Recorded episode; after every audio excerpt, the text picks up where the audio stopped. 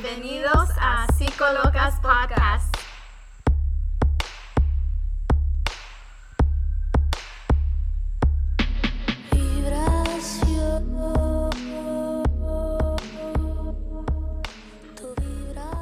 Y no estamos locas.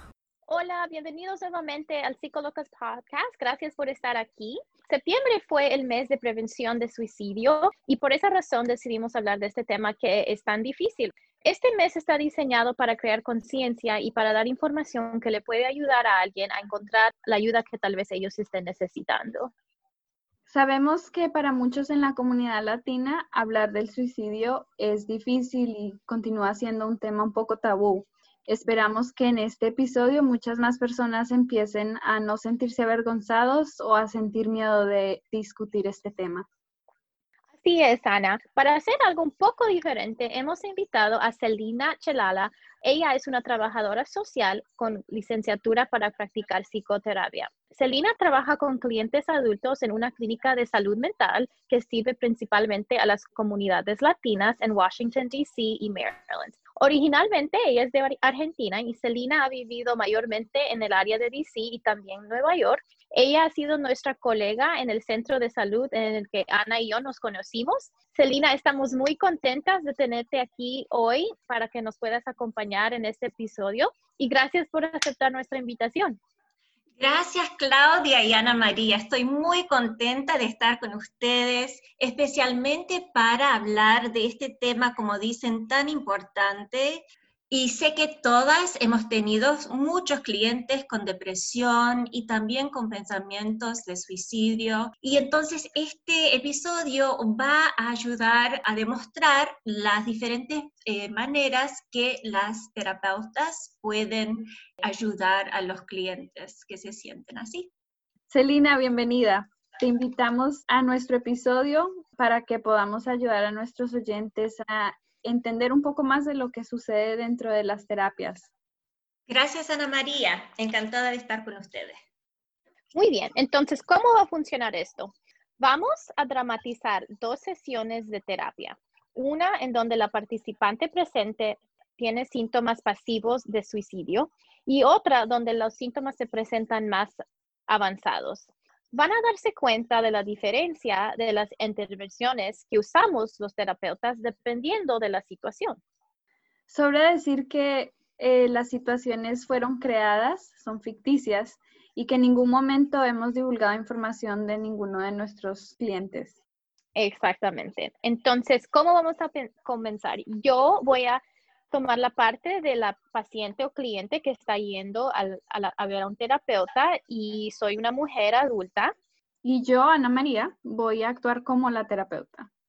Ok, entonces vamos a empezar.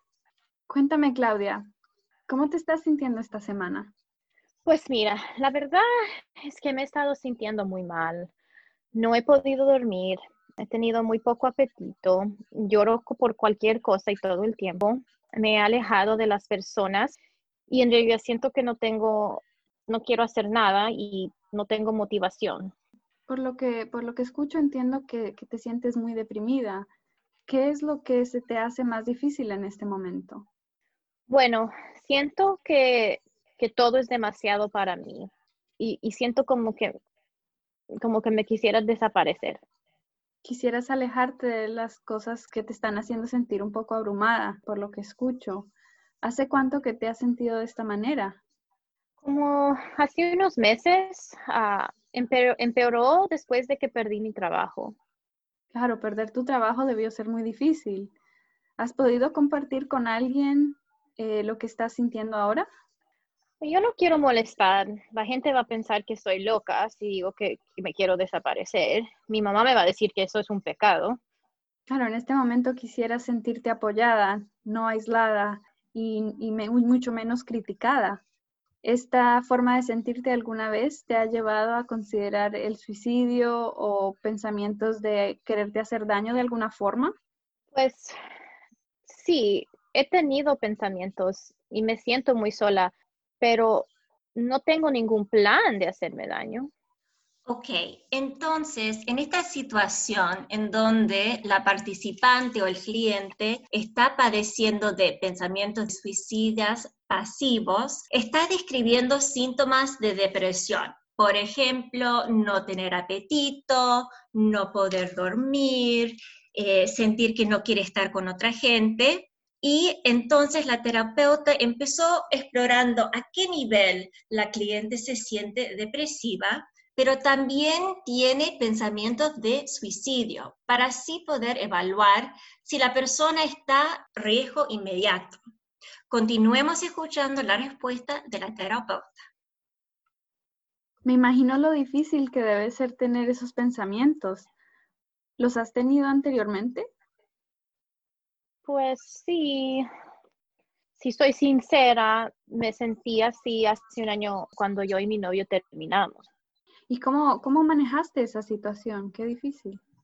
Bueno, al principio tampoco tenía mucha motivación de hacer nada, pero después empecé a hacer un poco de ejercicio y fue difícil porque en realidad no tenía muchas ganas y no lo quería hacer, pero ya después que, pasó un poco más de tiempo me, empecé a sentir más motivada y mejor de mí misma por, porque estaba haciendo algo para, para mí, para mi beneficio.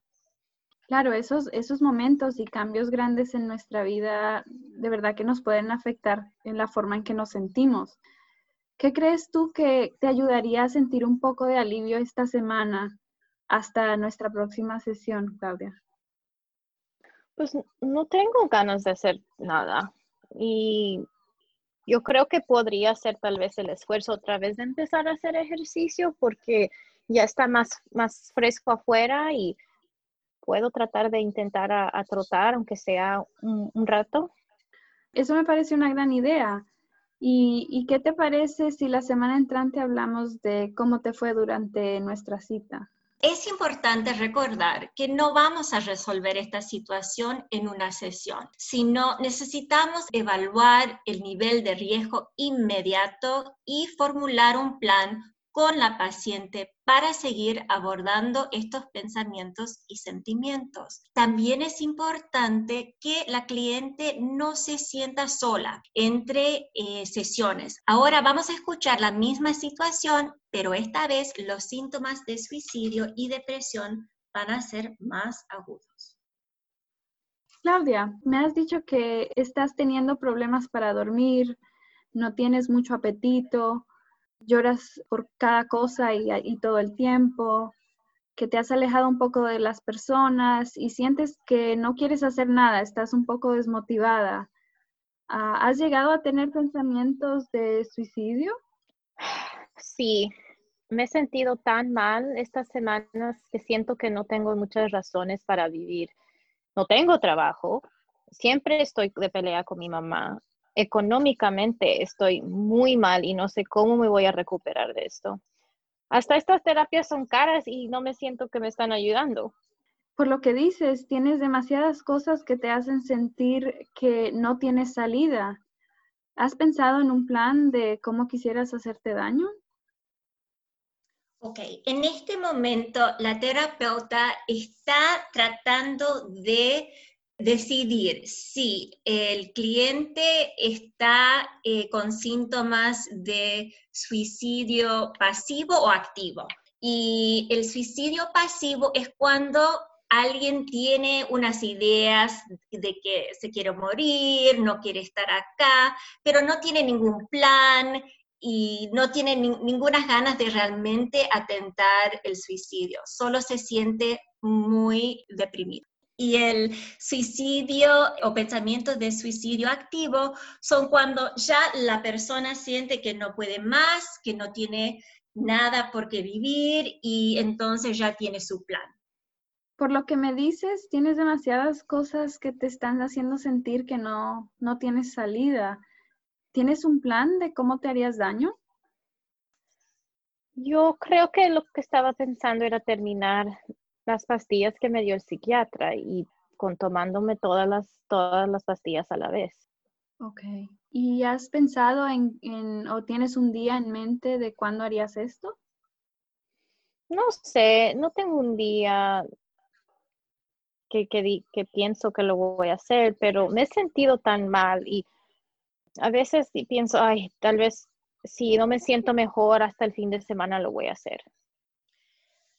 Muchas pacientes sienten que en realidad no quieren preocupar a su terapeuta o tienen miedo de lo que va a pasar si dicen que se sienten muy eh, deprimidas con pensamientos de suicidio, que tal vez la terapeuta le va a mandar al hospital o a veces piensan que en realidad los terapeutas no van a poder manejar la situación. Veo que has pensado en estas cosas con un poco de detalle y quisiera que habláramos de formas en donde eh, nos podamos asegurar de mantenerte a salvo. Me dijiste que no te sientes confortable hablando con alguien de tu familia. ¿Hay algún amigo o una amiga a quien crees que puedas acudir en estos momentos? Mm, bueno, no, bueno, sí, sí, tal vez sí. Puedo hablar con una amiga con que he hablado anteriormente de esto. Ok, quiero darte mm, recursos también para que si en algún momento no te sientes confortable hablando con tu amiga, que puedas llamar a un número en donde hay profesionales que te escuchen y que te puedan ayudar antes de que tú recurras a, hacerte daño. Ok. ¿Y qué es ese número? El 1-800-273-8255.